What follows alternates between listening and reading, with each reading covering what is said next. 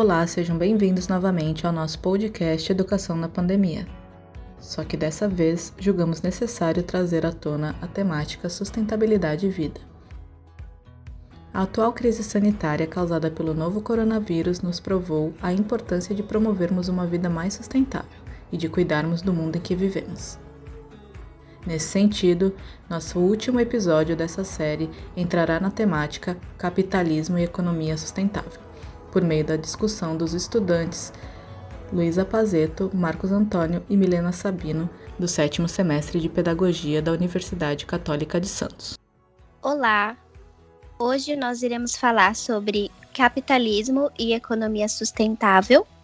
Eu me chamo Milena, estou aqui com os meus colegas Luísa e Marcos. Quem vai iniciar o nosso bate-papo é a Luísa. Oi, Luísa, tudo bem? Olá, pessoal.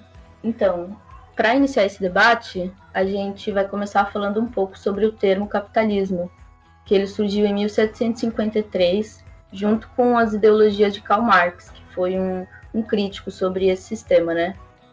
Então, em 1753, na enciclopédia, dizia que o capitalismo ele tem um sentido de estado de quem é rico.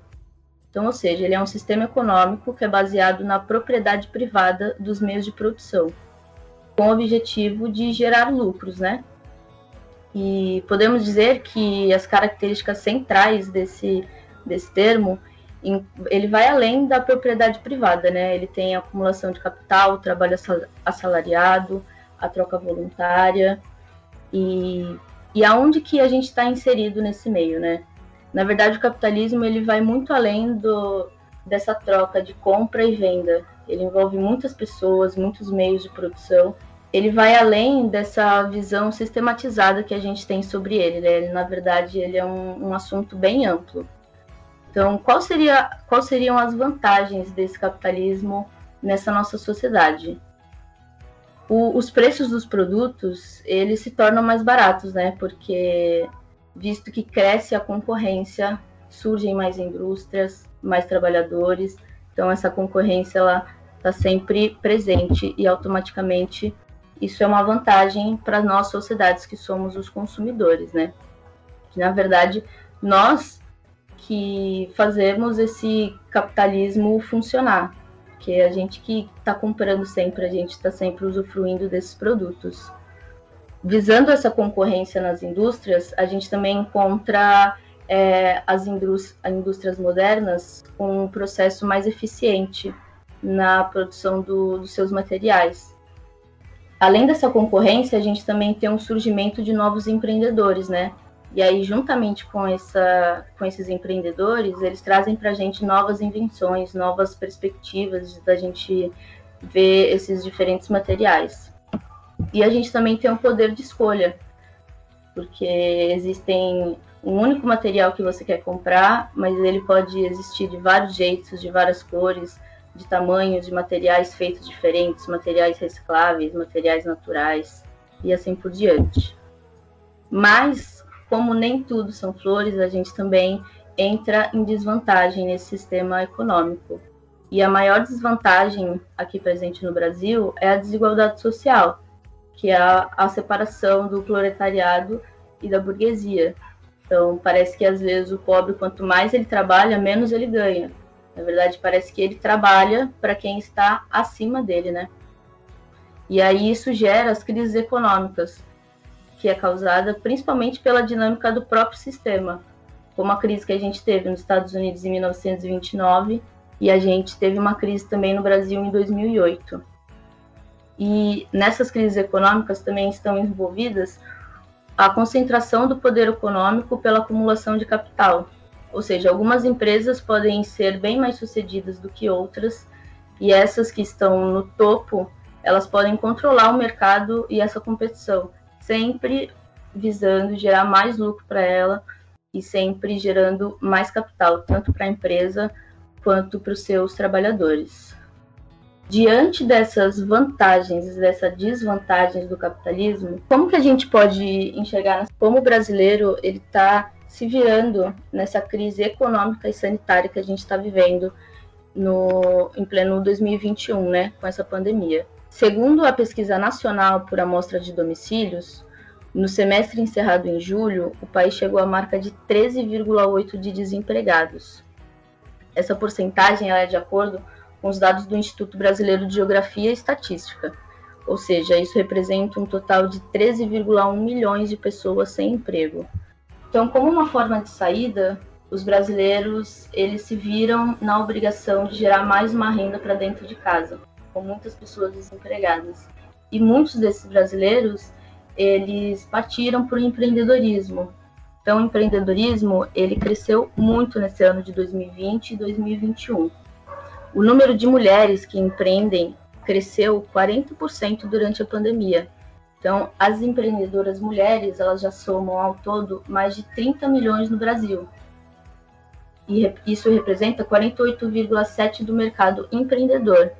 E já na Bahia, a porcentagem de mulheres donas de negócios é de 31%, segundo os dados do Sebrae.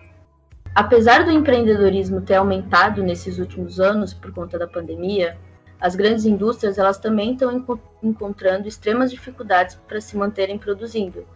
E diante disso, os preços de muitos produtos vêm aumentando, por exemplo, com a modificação dessas aulas presenciais para as aulas remotas, em abril do ano passado, o preço do notebook ele custava em média R$ 2.670. E hoje esse mesmo notebook está custando em torno de R$ 3.607. Então é uma alta de mais de 60%, respectivamente falando, né? Então, ou seja, esse capitalismo ele tem o seu maior lucro voltado para os produtos que são de extrema necessidade para a população nesse período esse aumento de preços ele é um incentivo inicial, além do desemprego, né, para o brasileiro querer empreender em busca de mais uma renda para dentro da sua casa. E aí vem a pergunta, mas será que existe alguma possibilidade de nós brasileiros não passarmos por isso de novo, vendo pessoas perdendo suas casas, perdendo os empregos?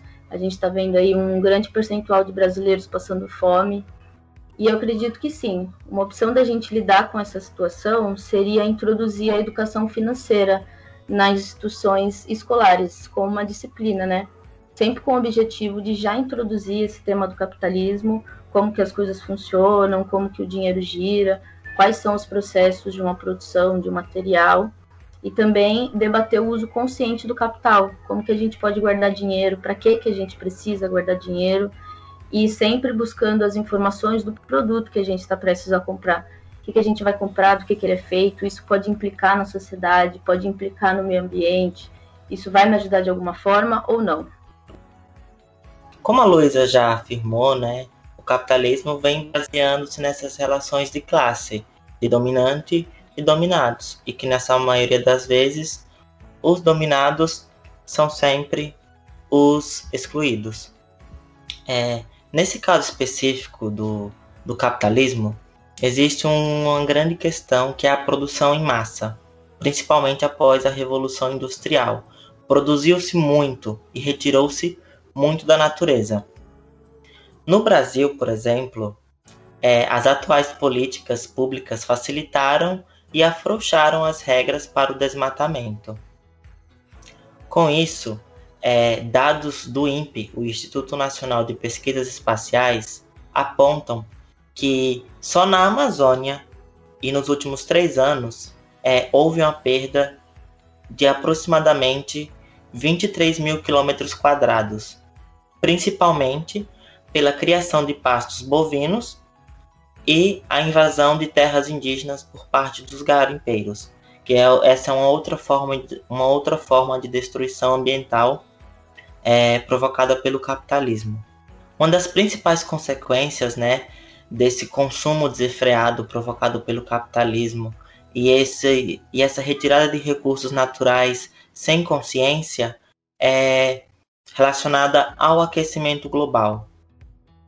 Nesse sentido, as queimadas, as secas prolongadas, as inundações e inúmeras outras catástrofes ambientais têm se tornado cada vez mais comum, e como já sabemos, a natureza tem a capacidade de autorrenovação. Certo, a natureza tem esse, esse poder de se renovar. No entanto, quando é retirada em larga escala e sem cuidados necessários, essa capacidade é estagnada. Então, com o capitalismo e a produção acelerada, é... essa relação que é íntima entre o homem e a natureza acabou se desequilibrando. Então, essa produção em larga escala, que movimenta o capital e estruturaliza o capitalismo, vem provocando graves problemas ambientais. Inúmeros estudos comprovam que a Terra está morrendo.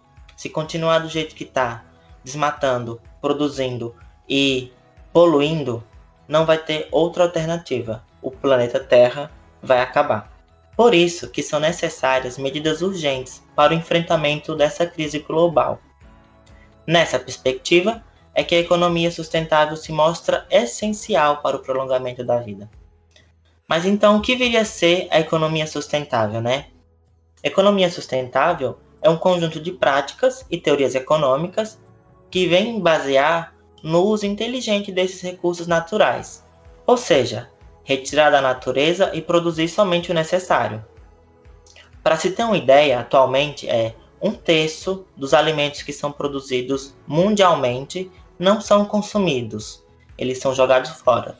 Então gera um desperdício.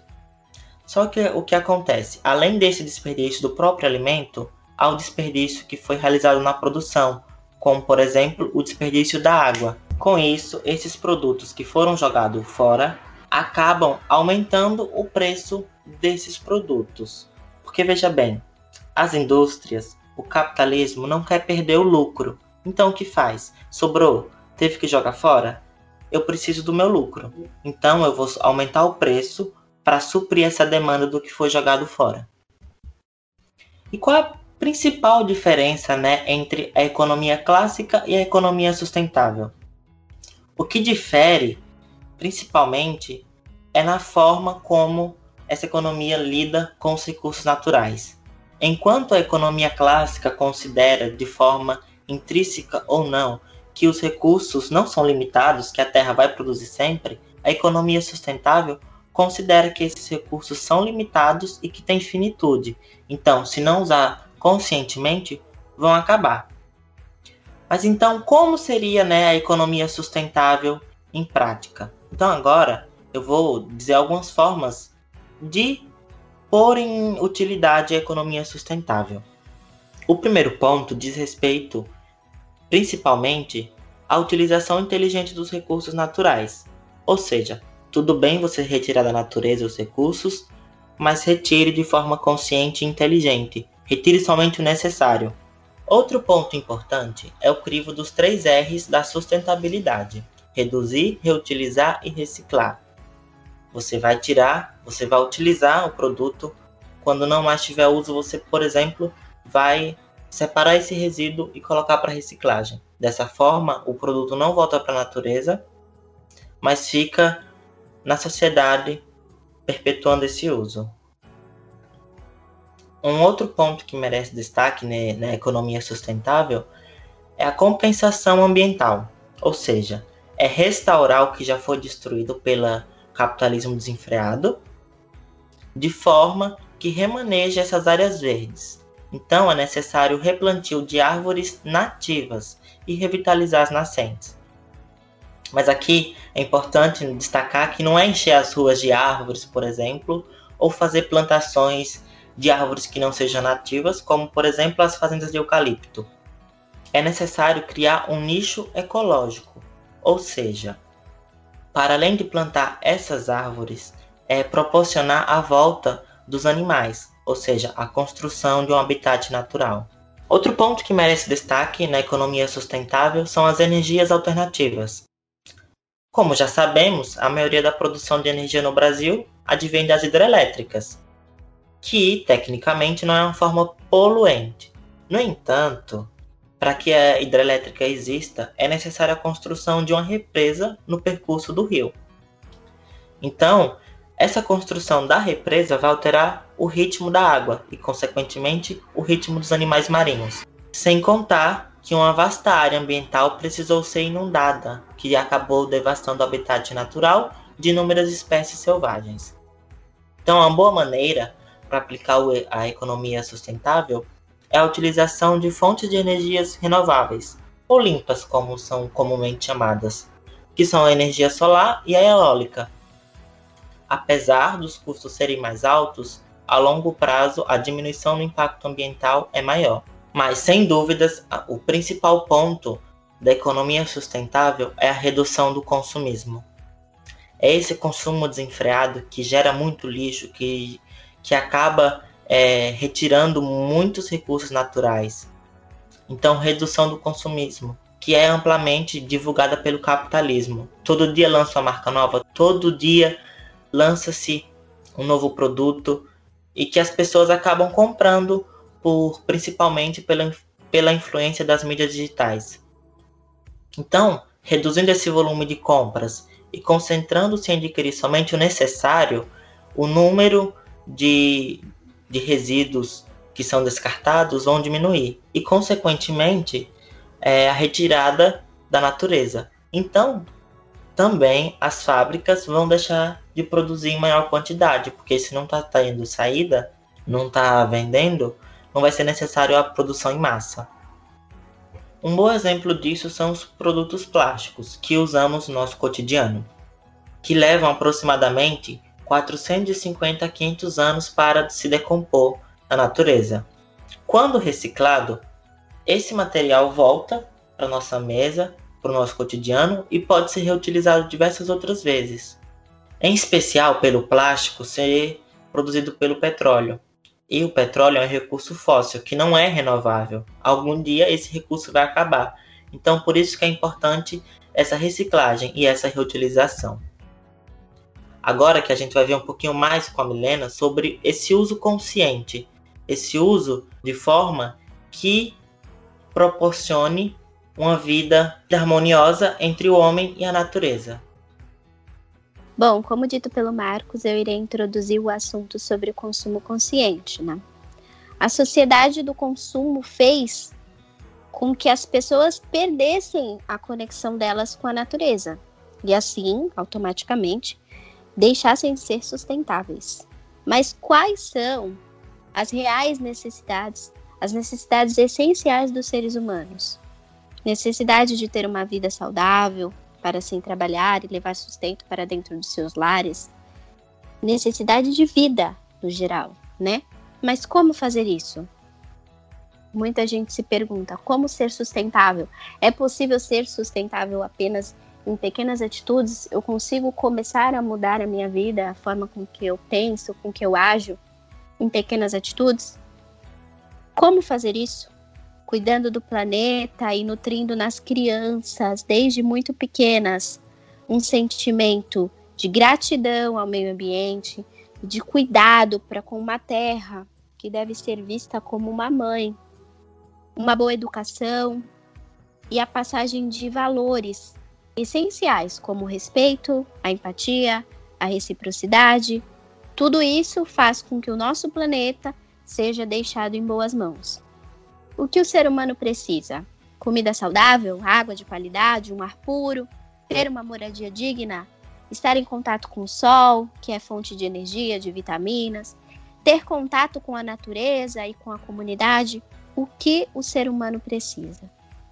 O consumo consciente ele está diretamente ligado à sustentabilidade, pois quando nós paramos e refletimos na necessidade de cuidar do nosso planeta para nós e para as futuras gerações, exatamente nesse momento que nós enxergamos que o próximo ele está ali e ele precisa ser visto. E o que, que é consumir conscientemente?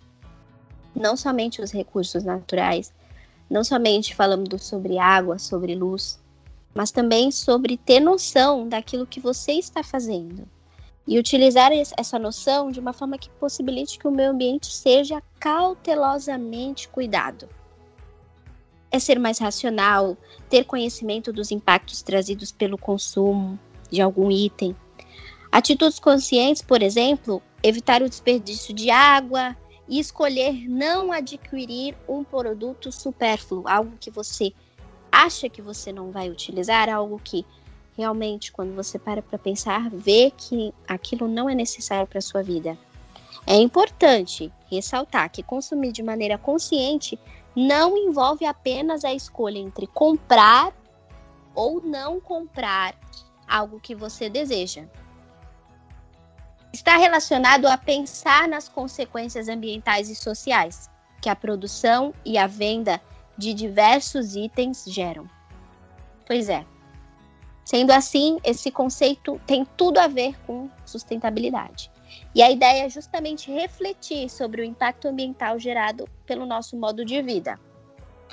Podemos citar como impactos as mudanças climáticas, a falta de água, a escassez de recursos naturais.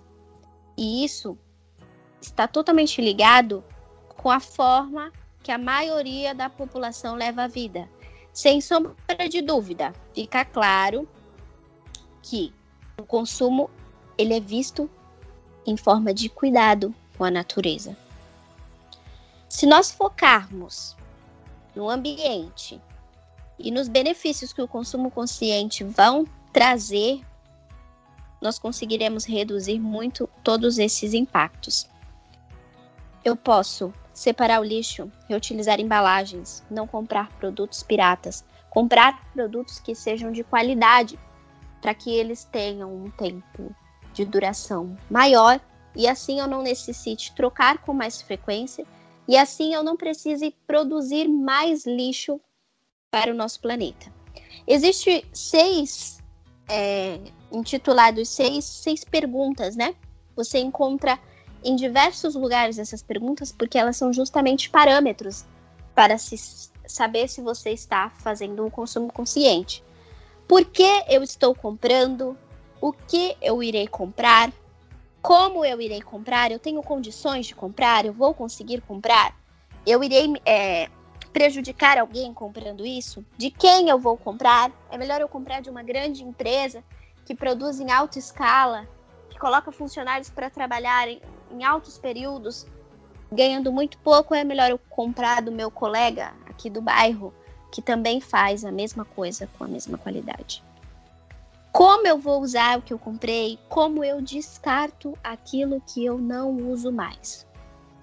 Então são, são questões a serem pensadas que estão totalmente ligadas ao consumo. Trazendo toda essa questão do consumo consciente, do contato da natureza com a natureza, né, para uh, a educação. Então nós enxergamos, nós trazemos para a educação e nós vemos quem? Maria Montessori que já falava sobre a ecologia em 1945, no seu livro Mente Absorvente.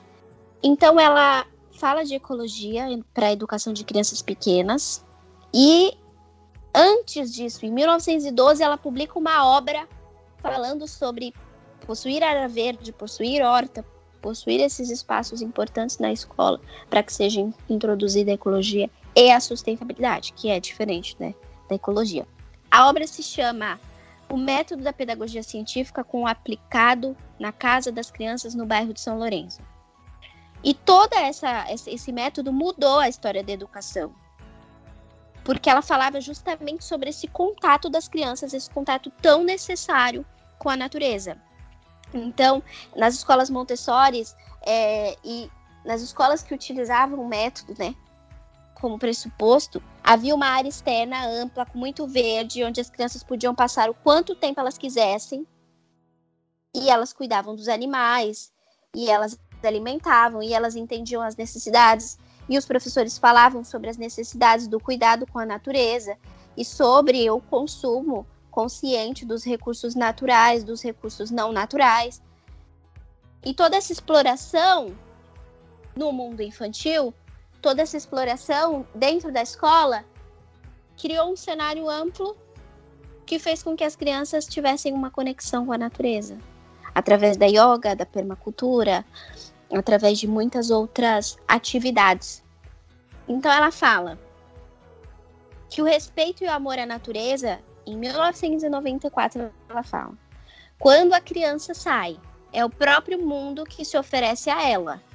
Vamos levar a criança para mostrar-lhe coisas reais, em vez de fazer objetos que representem ideias que possam ser encaixotadas e colocadas numa prateleira. Tudo aquilo que, que para ela tinha uma visão centrada, muito reta, muito que não, não podia ser moldada, não era o ideal. Então vamos levar essas crianças, vamos mostrar para elas coisas reais, coisas táteis, coisas que elas podem pegar, coisas que elas podem ver, coisas que elas podem mudar, realidades que elas podem mudar. Então, quando a gente leva toda essa questão do consumo consciente para a educação, a gente consegue trabalhar de maneira ampla. A gente consegue fazer coisas amplas, né? Então, a educação ambiental é um processo participativo que envolve a família, que envolve a escola, que envolve o professor e a necessidade do professor falar sobre isso, relacionada à educação cósmica, por exemplo, que vai além né, da questão ambiental, fala sobre a verdade, sobre as práticas. Então, toda essa questão de ligação com a natureza, ela é muito presente.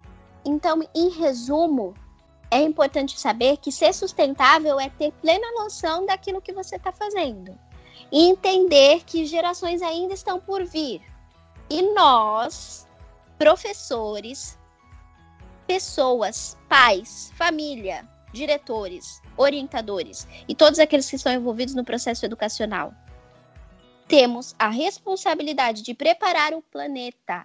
Pois, como diria o professor Sivaldo Filho, defensor brasileiro da sustentabilidade, Semear ideias ecológicas e plantar sustentabilidade é ter a garantia de que colheremos um futuro fértil e consciente. Então, nesse sentido, a temática de desenvolvimento sustentável foi tão levada a sério que a ONU estabeleceu 17 Objetivos de Desenvolvimento Sustentável. O que mais nos interessa aqui é o 7, que é energia limpa e acessível, o 11, cidades e comunidades sustentáveis, o 12, consumo e produção responsáveis, e o 13, ação contra a mudança global do clima. É nessa perspectiva de combate ao desmatamento e de construção de uma sociedade coletiva, a educação como um todo tem papel fundamental nesse processo, em especial pela escola ter como objetivo formar novos cidadãos que pensem e reflitam criticamente sobre suas ações. Nesse sentido, a própria Base Nacional Comum Curricular aborda essa temática. Por isso que agora a gente vai falar sobre projetos e ideias que venham auxiliar a escola nesse processo de construção de comunidade e cultura sustentável. A escola poderá propiciar alguns projetos muito interessantes relacionados à sustentabilidade, como por exemplo a criação de hortas, a reciclagem de materiais utilizados dentro das escolas. E é por isso que alguns projetos uh, são criados justamente para abranger toda essa temática. Eu acredito que as escolas possam fazer campanhas de doação de alimentos, tanto para as pessoas carentes fora daquela comunidade, como para as pessoas presentes naquela comunidade escolar. Nesse programa, a gente também pode incentivar ao, tanto as famílias quanto os alunos a aproveitarem melhor os alimentos, evitando qualquer desperdício. E o que a gente quer deixar claro aqui é que as escolas trabalhem esse tema de forma contínua, porque pelo que a gente percebe é que na maioria das escolas ocorre são projetos e ideias muito pontuais que ocorrem no dia da água, no dia da árvore, quando deveriam ser trabalhadas diariamente no cotidiano escolar. Seja no simples gesto de fechar a torneira, de ir ao banheiro e não dar descargas várias vezes, e conscientizar tanto os alunos é, quanto toda a comunidade escolar, para que possamos viver em uma comunidade sustentável e deixarmos o planeta habitável para as próximas gerações. A escola e a família serão extremamente necessárias para que as crianças sejam percursoras da sustentabilidade, que se fazendo presente, com certeza mudará o destino do nosso planeta. E então, vamos promover ações sustentáveis? Contamos com vocês. Muito obrigada por permanecer com a gente até o fim desse episódio, que contou também com a participação de Ana e Ellen nas gravações, Júlia Pérez na edição e eu, Beatriz Leite, na locução. Ficamos por aqui, até a próxima!